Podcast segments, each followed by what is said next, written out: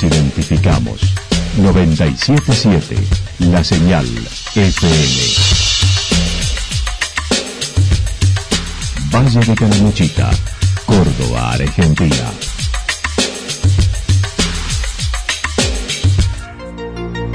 El más completo resumen de las noticias de la región, encontralos todos los días a las 12 y 30, a las 16 y a las 22 horas. Panorama de noticias. Por la 977, la señal FM nos identifica también con las noticias.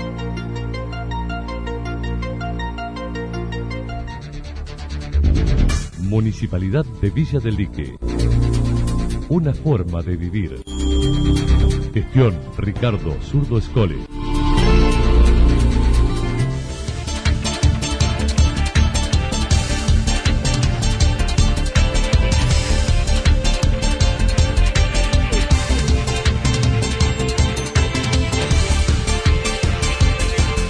A esta hora hacemos un repaso por la información regional a través de los títulos. Un nuevo caso de COVID-19 en Villa General Belgrano.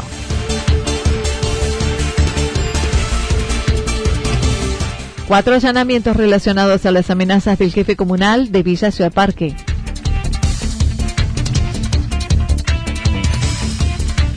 Terminó la capacitación en protocolos para alojamientos en los reartes.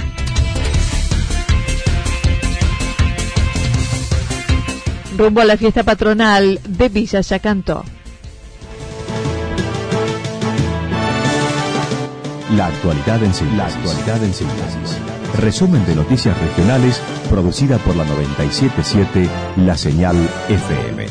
Nos identifica junto a la información.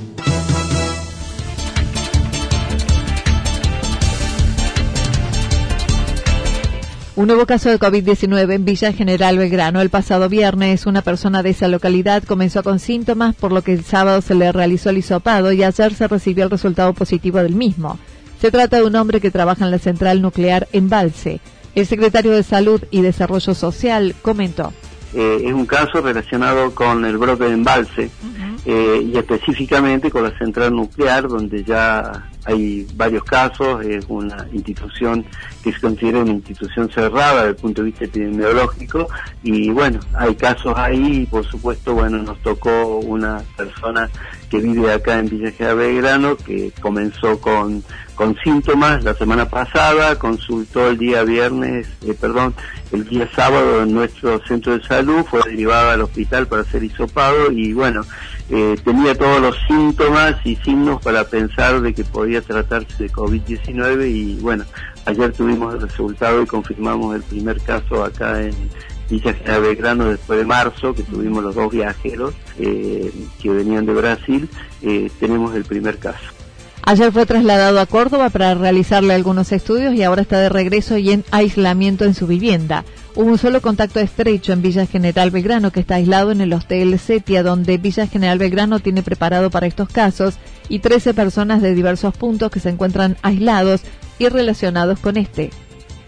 Para nosotros, por suerte, una persona que vive sola, eh, y que ha generado eh, solamente en nuestro pueblo un solo contacto estrecho. Eh, tuvo otros contactos estrechos, pero ya dependientes, ¿no es cierto?, de la central nuclear de Embalse, donde ahí surgió un contacto estrecho en la ciudad de Río Tercero, otro en Almafuerte y otro en la ciudad de Embalse y uno acá en Villa General Belgrano, de los cuales nosotros nos hemos ocupado y está aislado el contacto estrecho y aproximadamente 13 contactos de contacto que están todos cumpliendo el aislamiento en sus domicilios y solamente uno se encuentra en nuestra institución intermedia que es el CETIA, que la tenemos exactamente para eso, ¿no es cierto? Nosotros evaluamos eh, si esas personas están en condiciones de realizar el aislamiento en su hogar, eh, ya sea por razones familiares, por razones edilicias, y si eso no ocurre,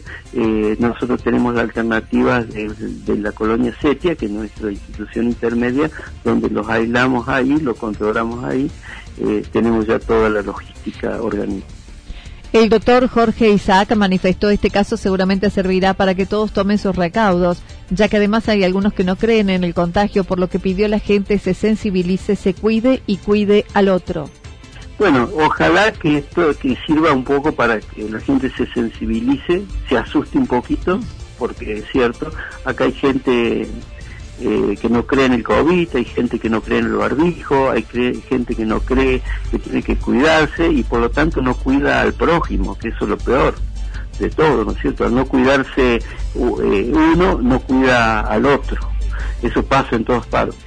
Eh, pero acá en nuestro pueblo se ve mucho, ¿no es cierto? Hay gente que anda sin barbijo, eh, de todas las edades, que no le da, digamos, importancia que a pesar de que estamos siempre pidiendo y pregonando que se use el barbijo, que se mantenga la distancia, que se use alcohol gel, que no se hagan reuniones, bueno, todo lo que ustedes los periodistas también están ya también cansados de escuchar. Eh, pero bueno, ojalá que esto haga de que se concientice un poquito más a la gente. Recordó en otro orden, en breve quedará habilitado el denominado espacio punto mujer, un espacio de acompañamiento, contención y orientación ante situaciones de violencia hacia las mujeres del gobierno provincial y funcionará en la zona céntrica.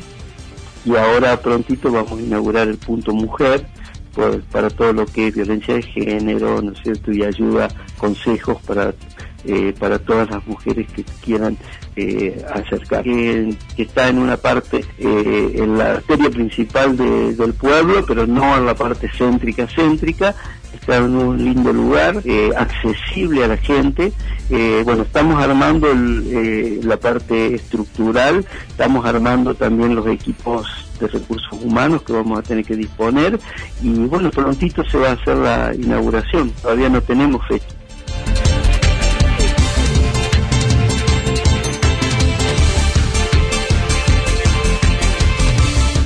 Cuatro allanamientos relacionados a las amenazas del jefe comunal de Villa Ciudad Parque. Ayer, en el marco de la investigación por la denuncia del jefe comunal de Villa Ciudad Parque ante amenazas recibidas vía redes sociales y rotura de una ventana en su vivienda, la fiscal de Río Tercero dispuso la realización de cuatro allanamientos en la región norte de Calamuchita, dos en Villa Ciudad Parque, uno en la Garganta de los Molinos y uno en Villa General Belgrano, secuestrando elementos relacionados con la causa. El comisario inspector García comentó. Sí, en, el marco de la investigación que lleva a cabo la Fiscalía de Instrucción de, Río Tercero, en el, por, una denuncia radicada por el señor intendente de Ciudad Parque, no, donde prefiere, donde refiere que ha recibido eh, amenazas por redes sociales eh, bueno, eh, se decidió en base a la investigación, los datos aportados y, y la, investigación que lleva a cabo el personal idóneo en el tema que investigaciones, la división de investigaciones, comandada también por el director de la departamental, el comisario mayor eh, Vera. Eh, en el día de ayer se logró eh, eh, actualizar que, que autorice la fiscalía cuatro allanamientos en la región, dos en Ciudad Parque, uno en la zona de la garganta y en el vertedero de, del dique y uno en Villa General Belgrano. Bueno, los mismos se llevaron a cabo con normalidad. El procedimiento se desarrolló durante la mañana y la tarde con normalidad, sin resistencia y sin detenciones. Eso se vio en la jornada de ayer, desde la mañana hasta más o menos las 3 de la tarde estuvimos con eso.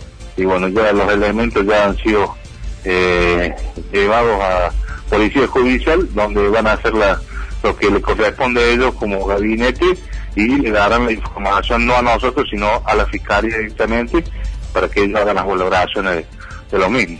Gracias a Dios eh, todo se desarrolló con normalidad y no hubo ningún tipo de ni con, con los procedimientos.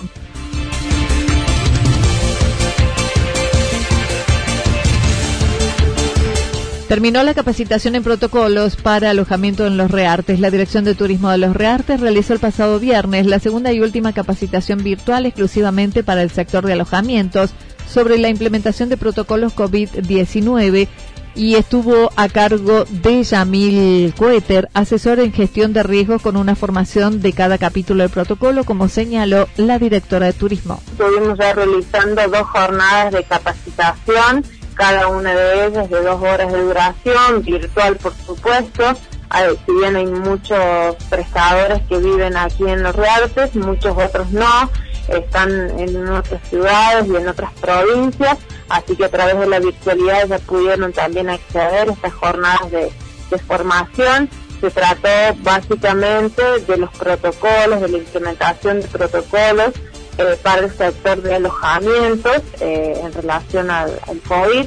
Así que bueno, comenzamos eh, con, con, todos los pilares y a poder brindarles toda la información para que cuando podamos volver a recibir visitantes nos encontremos preparados y con todas las medidas de seguridad para cuidarnos. ¿no?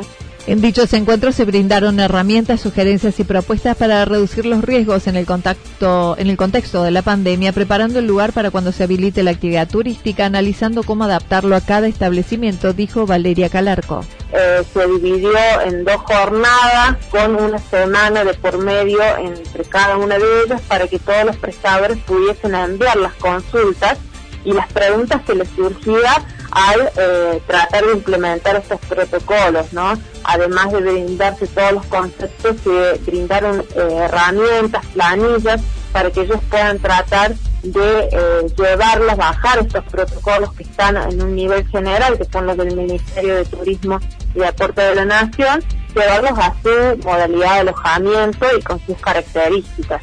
Entonces tuvieron una semana para tratar de ver cómo se implementaría cada uno de los aspectos que menciona el protocolo en su establecimiento y luego en la segunda jornada también pudieron evacuar todas estas dudas con el técnico Jamil Coeter que nos estuvo brindando esta capacitación.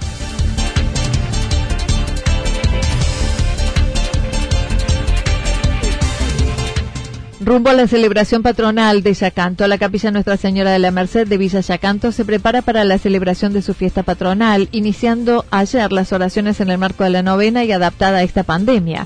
Roberto Ortiz, animador comunitario, comentó. Esto que tiene que ver con las patronales eh, tienen un toque distinto a lo que es habitual, ¿no? Bien, hemos empezado ayer martes, esto lo vamos a comentar, eh, hemos tenido de, de 4 a 5 de la tarde, por supuesto la capilla abierta para oración personal con la exposición del Santísimo, hemos rezado en acción de gracia por toda la comunidad de Yacanto. En lo que se refiere a hoy, eh, miércoles 16 de septiembre, de 4 a 5 de la tarde tenemos también la capilla abierta eh, para oración personal con la exposición del Santísimo y vamos a rezar esta tarde eh, eh, por todos los hermanos mayores de nuestra comunidad. Jueves 17 tenemos de 4 a 5 de la tarde también vamos a abrir la capilla con la exposición del Santísimo y rezaremos por el compromiso social de todos los cristianos. El domingo 20 se celebrará la Santa Misa con la presencia del Padre Gabriel e iniciando el lunes un triduo. Próximo lunes 21 de septiembre a partir de 18.30 tenemos el rezo del Santo Rosario y 19 horas la Santa Misa. Eh, ahí vamos a rezar, como es 21 de septiembre, Día de la Primavera y Día de los Jóvenes, eh, vamos a rezar por todos los niños y los jóvenes, ¿verdad? El martes 22 de septiembre, 18.30 horas, Santo Rosario, 19 horas, Santa Misa. Miércoles 23 de septiembre, 18.30 horas, Santo Rosario, 19 horas, Santa Misa. Ahí vamos a rezar por todas las instituciones de nuestro pueblo, ¿verdad? Así que vamos a tener allí, eh, se va a ir transmitiendo previamente a esto a través del Facebook parroquial eh, los distintos eh, misterios, en este caso son misterios gloriosos, que eh, las distintas instituciones del pueblo han tenido la, la, bueno, la bondad de poder grabarse para representar de alguna manera las instituciones locales a través de, bueno, de este pequeño video, muy cortito los videos que van a ser, como decía recién, emitidos a través del Facebook parroquial. Bueno, el jueves 24, nuestra fiesta patronal, tenemos a las 11 horas Santa Misa. También ese día, el 24, será la Santa Misa que será transmitida por el Facebook parroquial. A las 16 horas, una caravana de vehículos desde la capilla hasta el Cristo de los Linderos, aproximadamente unos 45 minutos. Y a, la a las 19 horas, la segunda misa. 16 horas, el día jueves 24, tenemos la caravana que va a salir eh, a esa hora desde la capilla y va a terminar allá en el Cristo de los Linderos, ¿verdad? Con un recorrido eh, aquí dentro del pueblo. Entre 40 y 45 minutos, obviamente va, eh, a ser eh, en vehículo, por una cuestión lógica, no, se puede ir caminando, ¿no? Así que supongo que va a ser un lindo momento para acompañar a nuestra madre. y bueno, el mismo día, a las 19 horas vamos a tener la segunda misa que va bueno que también va a ser transmitido a través del Facebook parroquial. Los que quieren participar deben previamente reservar su lugar ya que se dispone de solo 12 y pueden hacerlo al 3546 41 94 90.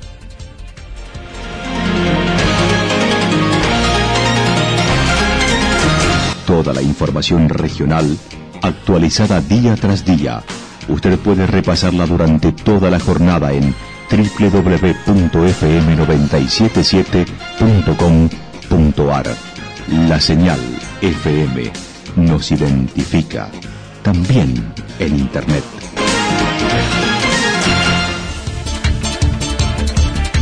El pronóstico para lo que resta de la jornada indica cielo con algunas nubes, temperaturas máximas que estarán entre 24 y 26 grados. El viento estará soplando al sector este y oeste entre 7 y 12 kilómetros en la hora. Para mañana jueves anticipan despejado y con ascenso de temperatura máximas entre 26 y 28 grados, mínimas entre 4 y 6 grados, el viento soplando del sector norte entre 13 y 22 kilómetros, sobre todo en la tarde. Datos proporcionados por el Servicio Meteorológico Nacional. Municipalidad de Villa del Lique. Una forma de vivir. Gestión Ricardo Zurdo Escole. Lo que sucedió en cada punto del valle. Resumimos la jornada a través del informativo regional en la 977. 977, la señal FM.